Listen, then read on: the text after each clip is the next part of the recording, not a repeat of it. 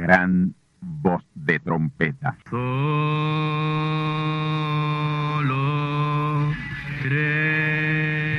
Saludos amigos y hermanos radioyentes.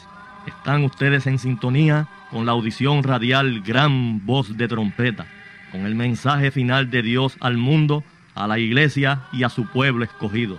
Esta es la voz de Dios, proclamando el mensaje del Evangelio del Reino, o Evangelio eterno, a todos los que moran en la tierra, en el cumplimiento de Apocalipsis capítulo 14 y verso 6.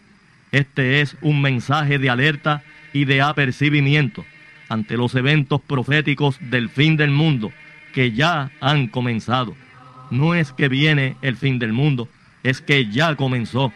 Y en esta audición radial ustedes se mantendrán bien informados y apercibidos sobre cómo asegurar la salvación y la vida eterna, que es lo importante ante tales eventos.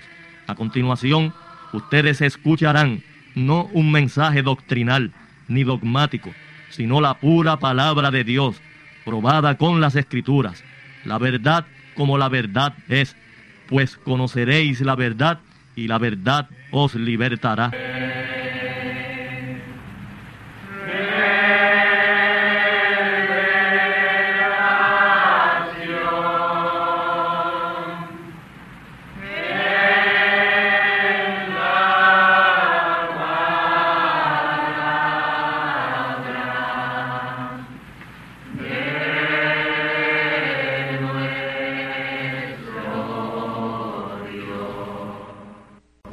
Amados. Vamos a buscar en nuestra Biblia, en el capítulo 4 y el capítulo 5. Voy a leer dos escrituras en los dos pasajes. Capítulo 4, capítulo 5.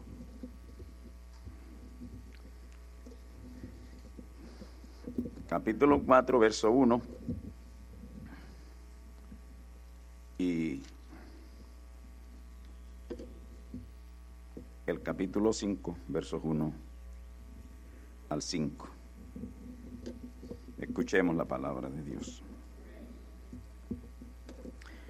Después de estas cosas miré, y aquí una puerta abierta en el cielo, y la primera voz que oí era como de trompeta que hablaba conmigo diciendo, sube acá, y yo te mostraré las cosas que han de ser después de estas.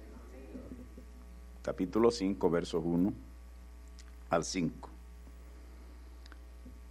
Y vi en la mano del ángel, en la mano derecha del ángel que estaba sentado sobre el trono, un libro escrito de dentro y de fuera, sellado con siete sellos. Y vi un fuerte ángel predicando en alta voz ¿Quién es digno de abrir el libro y de desatar sus sellos? Y ninguno podía, ni en el cielo, ni en la tierra, ni debajo de la tierra, abrir el libro ni mirarlo. Y yo lloraba mucho, porque no había sido hallado ninguno digno de abrir el libro, ni de leerlo, ni de mirarlo. Y uno de los ancianos me dice, no llores, he aquí el león de la tribu de Judá, la raíz de David, que ha vencido para abrir el libro y desatar sus siete sellos. Querido Padre, Señor amado, Dios Todopoderoso, Creador de los cielos y la tierra, omnipotente Señor, aquí estamos una vez más delante de ti oh Padre, ante tu presencia con temor y con temblor, pero con reverencia, Señor. Nuestras almas te alaban, nuestras almas te glorifican. Señor, porque hemos podido entender, porque así tú lo has permitido, lo que tú has hecho en esta hora, lo que realmente tú has hecho en favor de la manada pequeña. Padre Santo, yo te pido en esta mañana que la unción tuya sea sobre mí y que la misma unción que tú pongas sobre mí esté sobre el pueblo para que pueda entender esta palabra. Padre, en este momento yo te pido que quites todo cansancio, todo sueño, toda anomalidad física y sitúanos en una condición y posición óptima para recibir tu palabra. Señor amado, ahora mismo, Señor, te pedimos que nos sitúes en una posición, Señor, libre, totalmente libre. Libéranos de cualquier pensamiento. Libéranos, Señor, de cualquier situación que invada nuestro pensamiento. Ahora queremos estar libres para recibir tu palabra. Señor, manifiéstate en nuestros medios. Estate aquí con nosotros mientras tu palabra, que eres tú mismo, Señor, es abierta, es traída para el crecimiento de tu pueblo a la estatura del varón perfecto. Gracias, Señor, por todo. Yo ahora en mi espíritu tomo control sobre todo espíritu pongo bajo la sujeción de mi espíritu todo espíritu aquí en esta mañana, porque todo poder maligno lo ponemos bajo las plantas de nuestros pies. En tu nombre y en tu palabra, oh Hijo de Abraham, nuestro Padre y nuestro Señor. Amén. Pueden sentarse, hermano. Gloria a Dios. Vamos en esta ocasión al capítulo número 15 de nuestro tema o nuestra conferencia apocalíptica, Apocalipsis. Este es el capítulo número 15 de nuestro tema. Y quiero tocar ligeramente algunas cosas de los últimos dos mensajes que hemos traído, unas cosas ligeras para poder entrar a la parte que queremos entrar y debemos entrar en esta mañana. Así que volvámonos todos oídos y mucha reverencia y mucha concentración en el Señor, porque eh, estamos entrando en cosas que son sumamente importantes y sé que deben ser traídas, debemos conocerlas. Amén. Gloria a Dios para situarnos correctamente donde estamos. Amén. Apocalipsis 4.1 dice, después de estas cosas, mire y aquí una puerta abierta en el cielo. Ya nosotros sabemos cuál es esa puerta y por qué es que se abre esa puerta en el cielo. Quiero adelantarles que la reclamación no se hace en la tierra, por eso es que es necesario subir al cielo. Amén. Este es un puntito, fíjese qué cosa, este es un punto sumamente importante. En la tierra no hay reclamo. El reclamo es en el cielo. La edad celestial. Por supuesto, aquí estamos en la tierra, pero estamos en ella, estamos en ella, pero no estamos en ella. Estamos, pero no estamos. Gloria al Señor. Físicamente estamos aquí, caminamos por aquí, pero espiritualmente nosotros estamos muy arriba, bien arriba. Gloria a Dios. Y dice el verso 2 que la primera voz que Juan oyó era como de trompeta.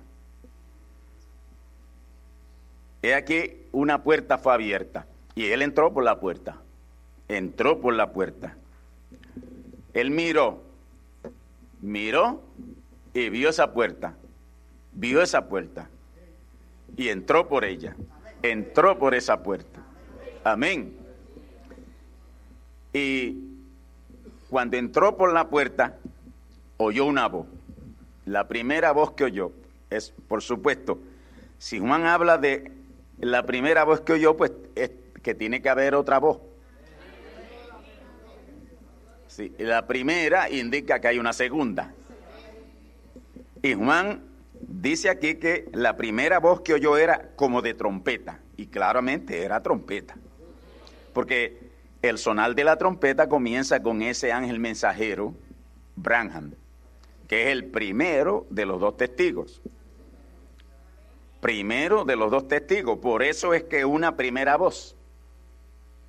Amén. El primer testigo tiene la primera voz. Entonces el segundo testigo tiene la segunda voz es la misma trompeta, pero la tocan dos mensajeros distintos. Amén. Es la misma trompeta, es la misma palabra, pero cambiando de etapas. Gloria al nombre del Señor. Por eso es que cuando el profeta mensajero estaba predicando aquel mensaje que él tituló, eh, un mensaje muy largo, él tuvo que predicarlo en dos etapas. Y la primera etapa la terminó, eran ya las dos de la tarde, iba para las tres. Fíjense qué mensaje largo, ya iba para las tres de la tarde. Y él se fijó al reloj, se fijó al reloj y terminó. Y en ese momento, pues él siempre cantaba al terminar su mensaje. Y cuando empieza a cantar, empieza a cantar en un tono y al poquito rato sube la nota. Entonces es que él se mira al reloj y dice, ¿han notado ustedes? Una nota más alta. Y él dijo, la tercera etapa está por comenzar. A la hora de poder entender este mensaje, tiene uno que saber todas esas cositas. Amén. Gloria al nombre del Señor. La primera voz que oí era como de trompeta. Y esa fue la voz del profeta mensajero Branham. Y hablaba con Juan. Estaba hablando directamente con Juan. Y le dijo a Juan, sube acá. Sube acá. Tienes que subir acá. Ahora, yo les he dicho a ustedes y vuelvo y les repito hoy que Juan nos representa a todos nosotros. Juan representa a todo aquel que es llamado a subir. Juan representa a la simiente de este día que sin duda no quedará uno sin subir. Todos, todos subirán. Amén. Y todos, todos entrarán por esa puerta. Sube acá, sube acá Juan. Allá abajo no te puedo hablar. Allá abajo, este no es un mensaje de allá abajo, este es un mensaje de acá arriba. Allá no puedo. Si hubiese tratado de predicar ese mensaje abajo, tendría que ir a las iglesias, a las denominaciones. Amén. Bendito el nombre del Señor. Pero yo sé que cuando él estaba predicando los sellos, que es el mensaje de la reclamación, él dijo allí mismo, mientras abría esos sellos, él dijo, pensar que una cosa tan grande como esta debía ser abierta en el Vaticano, debía ser traída en el Vaticano. Pero mire donde Dios trae estas cosas. Amén. En un lugar que es desconocido sobre la faz de la tierra, Jeffersonville, Indiana, que no tiene muy buena reputación ni muy buen nombre aquel lugar. De hecho, la primera vez que yo fui a Indiana procurando por el profeta mensajero, la primera vez que iba y uno tiene que estar preguntando. Cogí un taxi. Yo cojo un taxi y me lleva, porque aquí todo el mundo tiene que conocer al hermano Branham. Y al taxi le dije, mira, yo no sé qué dirección ando buscando, pero yo lo que quiero es llegar a un sitio donde yo pueda hacer contacto con el profeta mensajero Branham. Me dice el, taxista, me dice, hey, yo conozco a Billy. A Billy yo lo conozco desde muchacho. Y, no me empezó a hablar muy buenas cosas de él. Allí mismo, en el lugar donde él se crió. Pero así es, hermano. Así es. En el lugar donde el Señor Jesús se crió, usted sabe que no, nadie le hacía caso. Nadie le hacía caso. Amén. Por eso viene el dicho, no hay profeta con honra en su tierra. Tiene que salir fuera tiene que salirse fuera y venderse lejos. Bendito el nombre del Señor. Aleluya. Y máxime cuando se trae un mensaje como este, cuando se trae una palabra tan, tan tremenda, tan, tan verdadera, tan real, no profunda, porque eh, profunda no, profunda es por lo sencilla que es. Y se le ha echado tanta hojarasca a la palabra, al mensaje que hay que sacar primero toda esa hojarasca y esa es la única profundidad que hay que hacer. Amén. Por eso el Señor dijo escudriñar las escrituras. Fíjese, esa palabra escudriñar viene de una palabra griega que eh, en el sentido quiere decir escarbar. Y él dijo escudriñar, escarbar, profundizar, sacar toda la basura primero y después me van a encontrar a mí.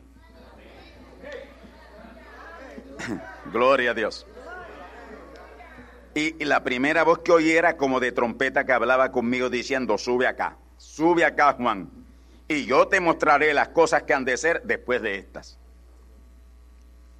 Fíjese hermano, usted sabe que lo que le sigue a este es el capítulo 5, y ahí es donde Juan empieza a llorar terriblemente.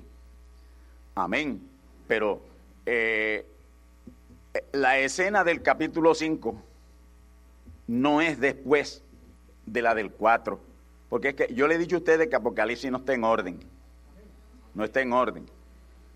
Y el capítulo 5 no es antes, no es después del capítulo 4. Todo esto está al mismo tiempo. Amén.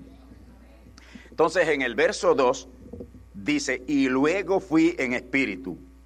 Luego fui en espíritu. Ve que él, lo que les estaba diciendo el domingo pasado, que él no vino en cuerpo de carne, él fue traído en cuerpo teofánico. Juan fue traído en espíritu a este tiempo.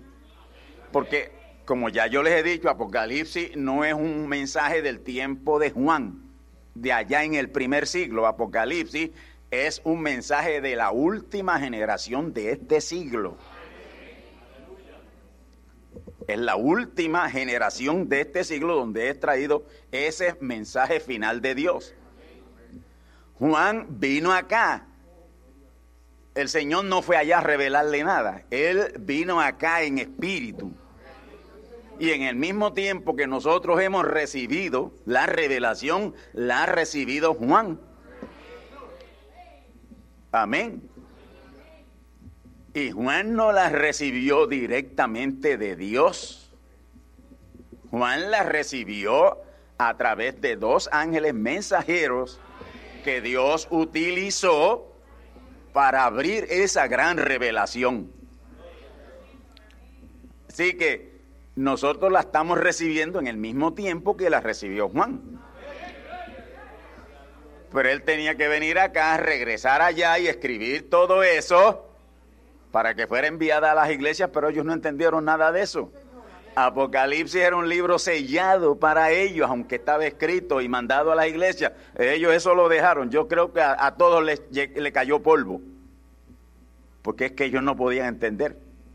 Esto era un mensaje para entenderlo hoy y con todo y eso, mire qué cosa con todo y eso, en este tiempo, son poquitos los que entienden el libro de Apocalipsis.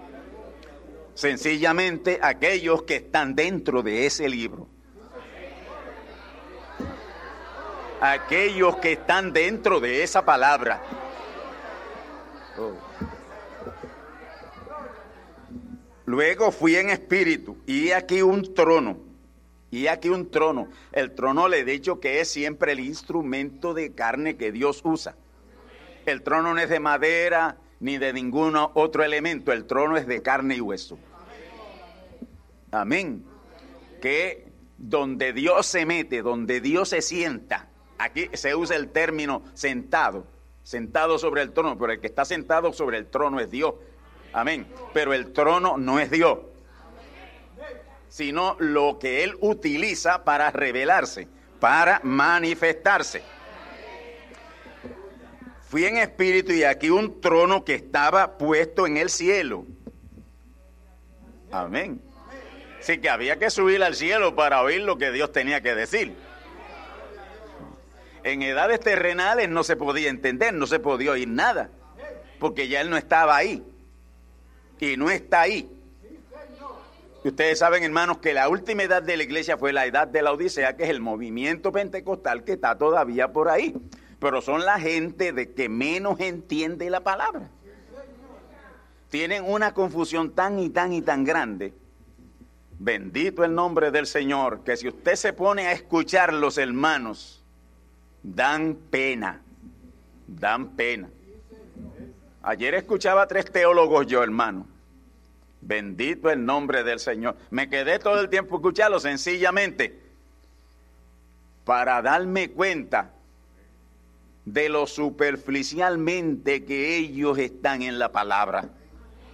Gloria a Dios. En el trono estaba uno sentado. Claro, ese que está sentado en el trono es Dios. Pero el trono no es Dios. El trono no es Dios. Eh, mantenga siempre esto en mente. El trono no es Dios. Dios se sienta en el trono, Él toma ese trono, Él se mete en ese trono, Él mora en ese trono, para desde ese trono Él hablar. Digamos, el primer trono que Dios usó sobre la tierra aquí fue Jesús. El segundo trono que Dios usó fue Branham. Pero la cosa no es en dos, la cosa es en tres. Ahora, escuchen bien, hermanos, lo que dijo el profeta mensajero William Marion Branham respecto a los creyentes de este día, de este tercer día ministerial, de la gran subida al cielo, la edad celestial, la edad de la palabra. Él dijo, os reveló. Y esta es tremenda revelación. Los creyentes que han vencido y han subido al cielo, la edad celestial, poseerán todas las cosas. Es a los únicos que se le promete heredar todas las cosas. Amén. Poseerán todas las cosas, tendrán todas las cosas. Ahora, uno que tiene todas las cosas, Usted necesita ir a una, universidad para que le expliquen qué es eh, recibir todas las cosas o tener todas las cosas. Eso es así como está dicho, tendrá todas las cosas, recibirá todas las cosas. Hermano, por lo tanto, todo es nuestro.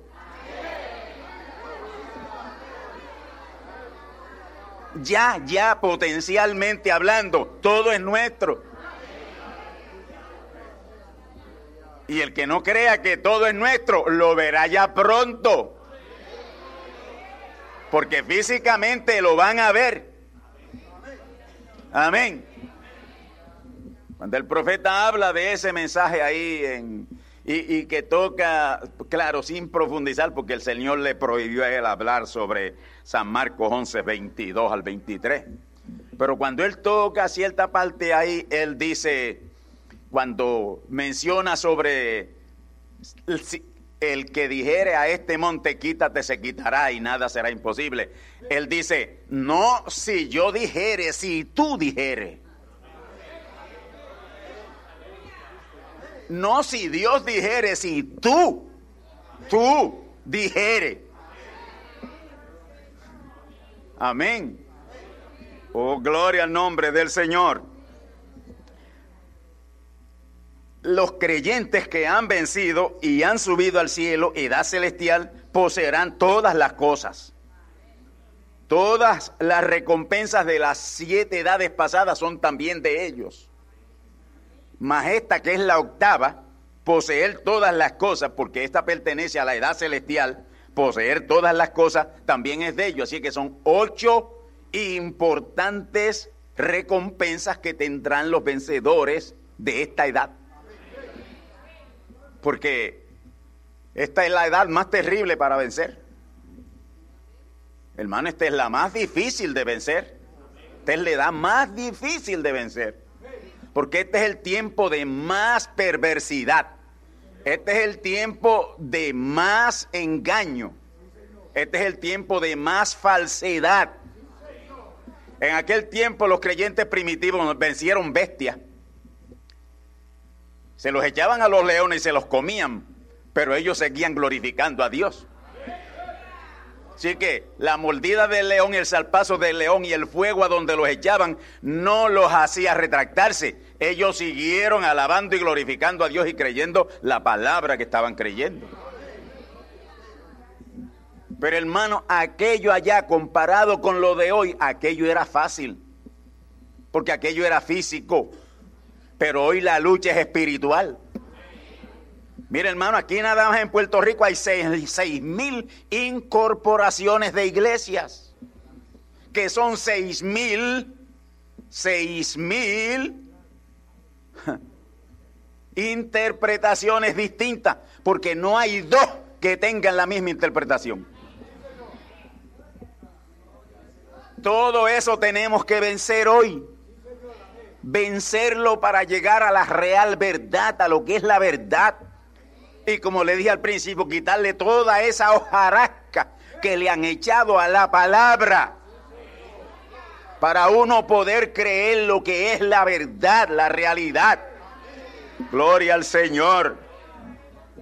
Así que todas estas bendiciones, todas estas recompensas pertenecen a los vencedores de este tiempo, de hoy. El vencedor de la iglesia de Éfeso recibió una sola bendición, una sola recompensa. Amén. El de Esmirna, una sola. Amén. El de Pérgamo, una sola. El de Tiatira, una. El de Sardis, una. El de Filadelfia, una. El que venció allá en la edad pentecostal, que ya pasó. Amén. Y aquí están los vencedores de esa edad. Nosotros salimos de esa edad venciendo. Por eso es que salimos, porque vencimos. Y estamos en la edad celestial, la edad de la palabra, la edad completa de la palabra. Aquí estamos. Gloria a Dios. Pero esas siete, esas siete recompensas de esas siete edades son todas nuestras, más la nuestra, que es la de Apocalipsis 21.7. Ser poseedores de todas las cosas. Y entienda bien eso. Y no lo crea difícil. Dios ha dicho lo que ha dicho. Poseerán todas las cosas. A los creyentes de esta edad se le ha sido prometido poseer todas las cosas. Más la recompensa de todos los creyentes de todas las demás edades, que son siete edades. Amén. Y que son estas. Voy a, a mencionárselas ligeritas. Amén. El que venciere poseerá todas las cosas y yo seré su Dios y él será mi hijo. Amén. Yo seré su Dios, yo seré su objeto de adoración. Él no adorará otra cosa más que a mí. Amén. Amén. Yo seré su Dios, yo seré su objeto de adoración. Estos no van a adorar ninguna otra cosa que a mí. Y él será mi hijo, pues claro, siempre lo hemos sido pero que en ese tiempo va a ser manifiesto plenamente.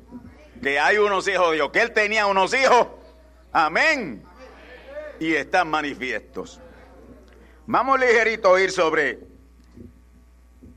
las demás recompensas, cada una de las siete, a cada una de las siete edades de la iglesia. Número uno, Apocalipsis 2.7. El que venciere le daré a comer del árbol de la vida el árbol de la vida es Cristo y Cristo es la palabra. Dios, el Espíritu Santo y Eterno. Ese es Cristo. La gente, mire, usted oígalos por ahí, ellos cuando hablan de Cristo no se sabe si están hablando de Jesús, pero Jesús no es Cristo. Jesús fue el Cristo. Jesús fue el Cristo, pero hoy no es el Cristo. Él está en la séptima dimensión y ya él acabó, ya él venció. ¿Y sabe qué nos dio el profeta mensajero Abraham? Que él ni siquiera puede venir aquí a la tierra. Le está vetado de Dios venir y pisar esto. Él dice, hasta el milenio, en el milenio lo tenemos con nosotros. Así que toda esa gente que usted oiga por ahí, evangelistas o pastores diciendo, el Señor me apareció y me habló, eso es mentira. Jesús no puede venir a la tierra hasta el gran reino milenial. Y estar allí como un espectador. Porque el rey en ese milenio será otro, no él.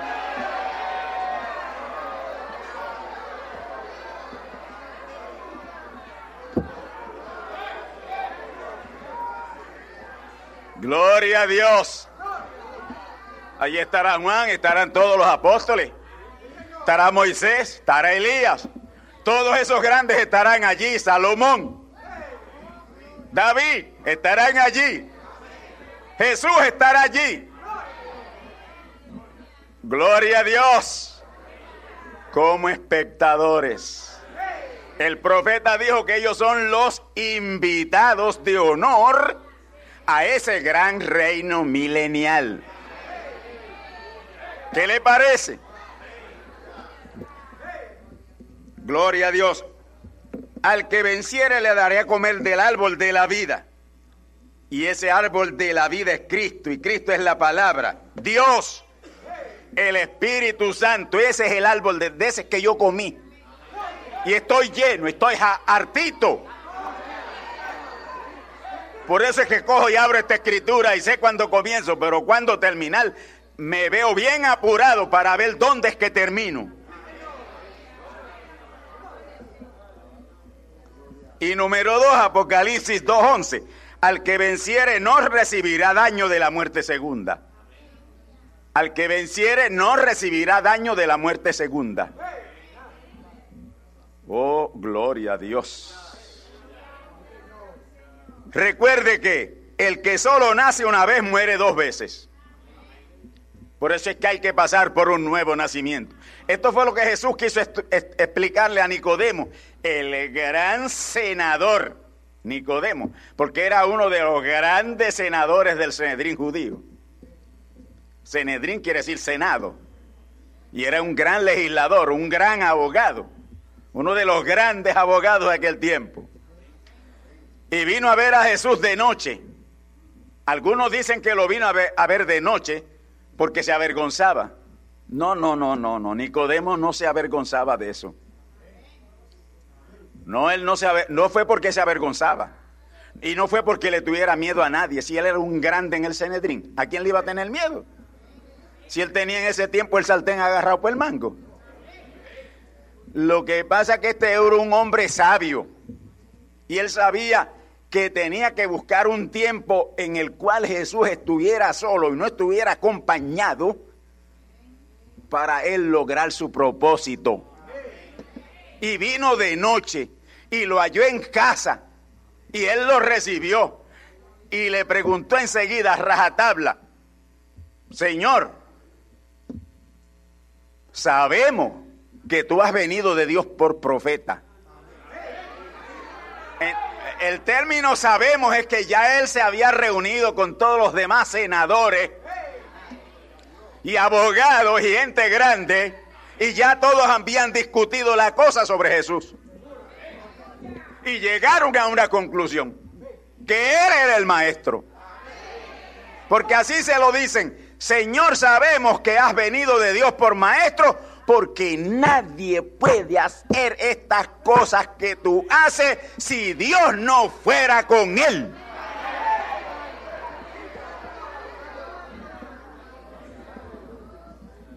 El Señor Jesús no le dio una palmadita por la espalda, ni le encomió por eso, le lanzó una y le dice, mira Nicodemo, si no nacieres de nuevo, no podrás ver el reino de Dios.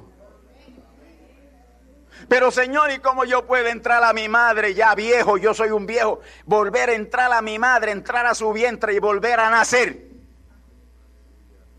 ¿Ve usted los intelectuales cómo se enredan?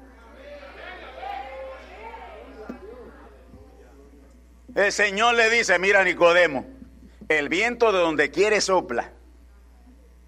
Y ni tú sabes dónde va ni a dónde, de dónde viene. Así es todo aquel que es guiado del Espíritu. Yo te estoy hablando de un nacimiento espiritual, no te estoy hablando de un nacimiento por el cual ya pasaste. Amén. Y él creyó el mensaje. ¿Cómo le pruebo yo que él creyó el mensaje? Que fue un discípulo del Señor estando en las altas aferas gubernamentales, él se mantuvo fiel en el mensaje del Señor. Y defendió al Señor en muchas ocasiones. Y el pueblo judío se hubiese movido más terriblemente en contra de él si Nicodemo no hubiese estado en las esferas gubernamentales.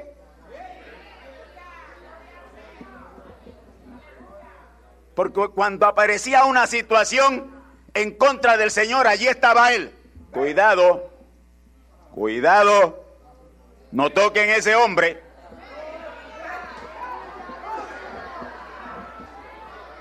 ¿Por qué lo sé? La Biblia lo dice. Aun cuando Pedro huía en aquel triste día de la crucifixión, Pedro huía, Pablo, eh, eh, eh, Mateo huía, todos ellos huían. Estaban de lejos mirando. Y allí a los pies de la cruz estaba Nicodemo. Y cuando el Señor expiró, lo pidió. Yo quiero su cuerpo, porque yo quiero enterrarlo en la tumba que poseemos José de Arimatea y yo.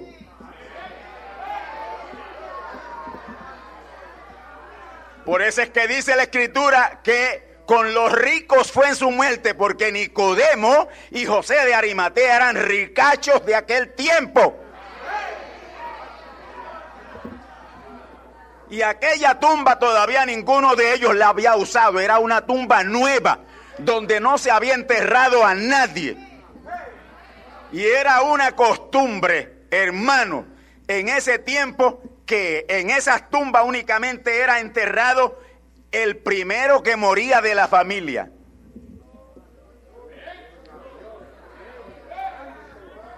Y Nicodemo y José de Arimatea la ceden para enterrar a aquel hombre del cual se habían hablado barbaridades.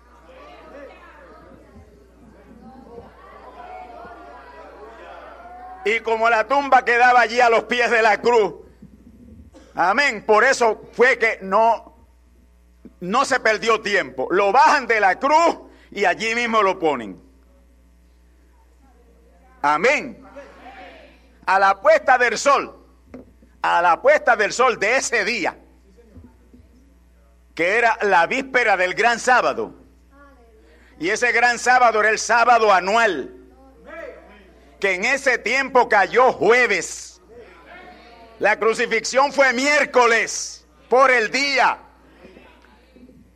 Y al rayar las mismas seis de la tarde a la puesta del sol, toman a Jesús y lo entran dentro de la tumba. Del miércoles a pasar jueves. Decir, que ya él cuando lo echan a la tumba ya es jueves. Y ahí sí que encontramos tres días y tres noches, como él dijo. Porque los que están crucificando a Jesús en viernes lo están haciendo mentiroso. Porque él dijo claramente que como Jonás estuvo tres días y tres noches en el vientre de la ballena, así el Hijo del Hombre estaría tres días y tres noches en el corazón de la tierra. Él no dijo yo estaré fracciones de día y fracciones de noche. Él dijo tres días y tres noches. Amén. Y él fue enterrado, puesto en la tumba allí, jueves, porque ya el sol caía, ya era jueves. Y ahí pasó él la noche del jueves, el día del jueves, la noche del viernes, el día del viernes, la noche del sábado y el día del sábado. Amén. Gloria al nombre del Señor. El día del sábado y al rayar ese día del sábado, ahí resucita Él entre las dos tardes. A la puesta del sol del sábado es que Él resucita. Ahí sí hay tres días y tres noches.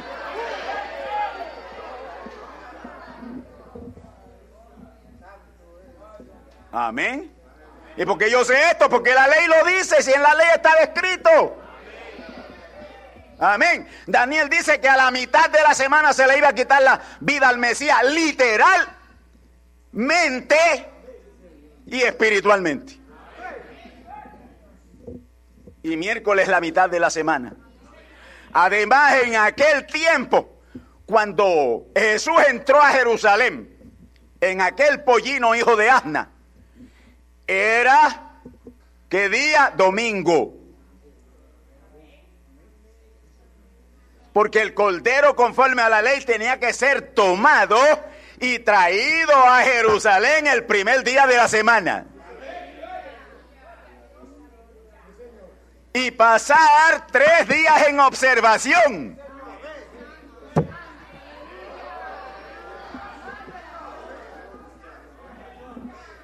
Amén. Gloria al nombre del Señor. El 14 de Nisan de aquel tiempo fue que el Señor fue tomado como cordero para ser inmolado. Bueno, no sé por qué me he metido por ahí, pues yo no tenía que tocar eso. Pero Dios sabe por qué. Dios sabe por qué. Y yo me ciño a Él. Número dos, el que venciere no recibirá daño de la muerte segunda. El que venciere, venza. Y hoy, hoy, sí que hay que vencer muchas cosas. Hoy sí que hay que vencer miles y miles de falsedades. Usted va a una iglesia por ahí hoy por la mañana, cualquiera que usted escoja. Y si usted no hay en, el, en, el, mensaje que le den en esta mañana, no oye 100 disparates y 100 falsedades, ¿cómo pueden ser salvos? Usted es salvo por la verdad, no por la mentira.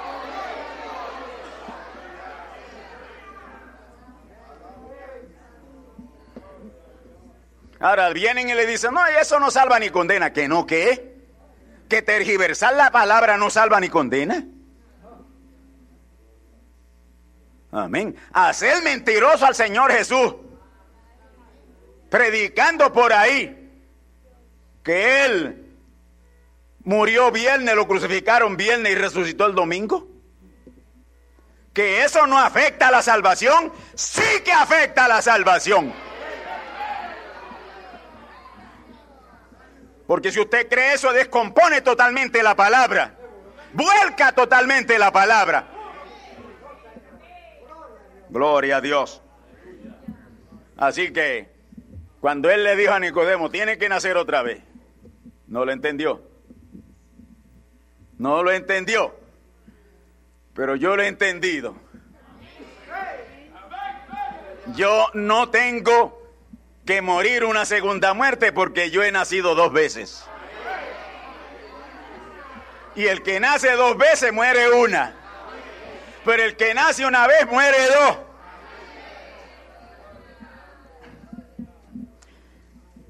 Recuerden que dentro del grupito de la edad celestial hay algunos que no verán muerte. Estos no serán afectados ni de la primera ni de la segunda.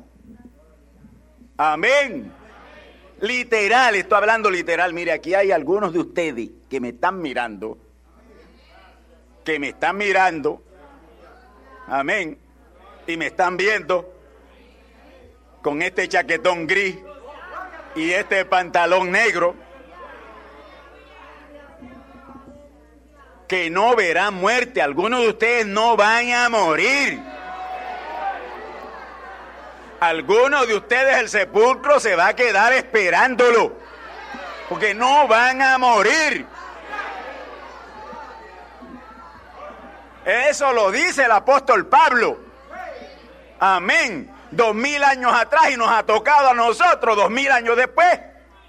Que seamos en los que se cumple esa promesa. Ahora, yo tengo que hacer una salvedad. Yo voy a morir. Y no le voy a explicar por qué tengo que morir. Pero hay algunos de ustedes aquí que no van a morir.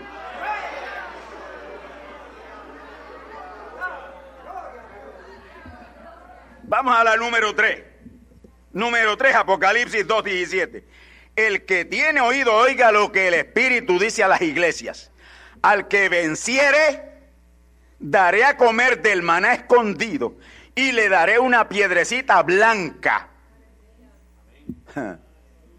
Una piedrecita blanca. Recuerden que siempre piedra es revelación. Piedra es revelación. Amén. ¿Y qué revelación? Le daré una piedrecita blanca y en la piedrecita un nombre nuevo escrito. Un nombre nuevo, no un nombre viejo, un nombre nuevo. Correspondiente a Dios. Así que ni es Jehová ni es Jesús, porque esos son nombres viejos.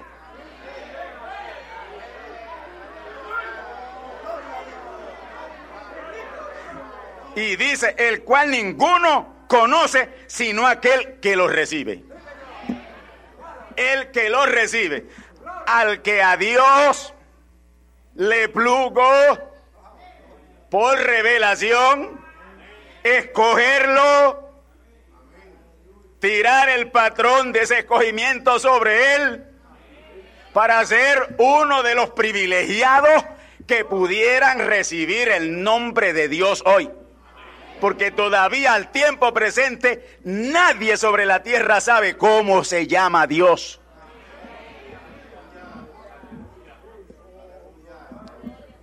Amén. En la tierra dije, en el cielo hay unos cuantos que lo saben ya.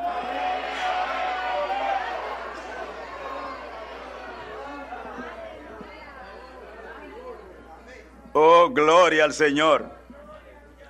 El que lo recibe no al, al, que se lo den en bandeja de plata. No al que lo piratee.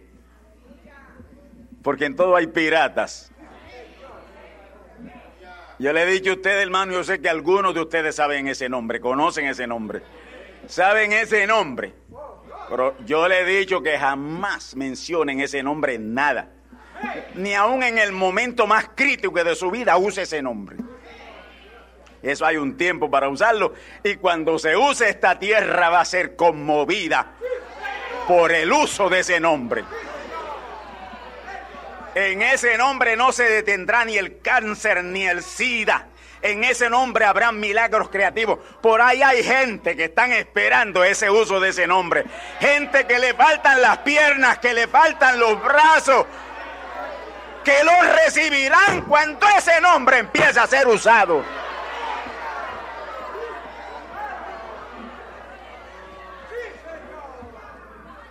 Y esto no es un sueño pesadilla que yo tuve anoche, esto es la palabra. Aquí mismo se lo he leído. Gloria a Dios.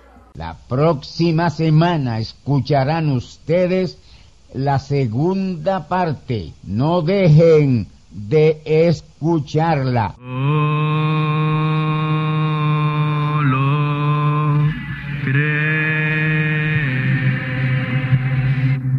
Y ahora hemos llegado al momento de liberación por la palabra hablada. No por oración. No oramos por enfermos. Hablamos la palabra. Jesús nunca oró por un enfermo. Él dijo la palabra. Él habló la palabra. Y la palabra fue enviada. Y curó los enfermos. Resucitó los muertos. Limpió los leprosos abrió ojos a ciegos, oídos a sordos, desató lenguas a mudos. Y la buena noticia hoy es que Él es el mismo, antier, ayer y hoy. Lo que Él hizo antier y ayer por otros, lo puede hacer hoy por ti tened la fe de Dios. Al que cree, todo es posible. Cree solamente y te será hecho. Enfermedad maligna, enfermedades producidas por demonios, virus, bacterias y gérmenes, os echo fuera y os maldigo con maldición de muerte y proclamo liberación sobre todo oprimido del diablo, que llene los requisitos para ser liberado. Enfermedad te declaro fuera de existencia y pido la sanidad de los enfermos y la liberación de los oprimidos. En el nombre del Hijo de Abraham, el Todopoderoso Señor. Amén. Amén. La palabra ha sido dicha, la palabra ha sido hablada, y tú estás liberado. Da gracias a Dios por tu liberación y ve y cuéntale a otros lo que Dios ha hecho por ti.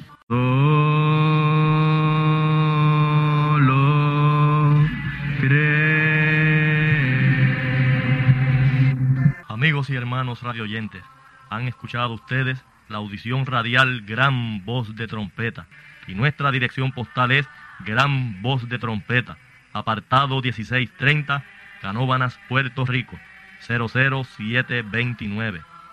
Una vez más, Gran Voz de Trompeta, apartado 1630, 1630, Canóbanas, Puerto Rico, 00729. Les invitamos muy cordialmente para que escuchen estas conferencias proféticas y sean apercibidos ante los eventos del fin del mundo que ya comenzó. Les deseamos pues ricas bendiciones en Cristo el Señor. Amén.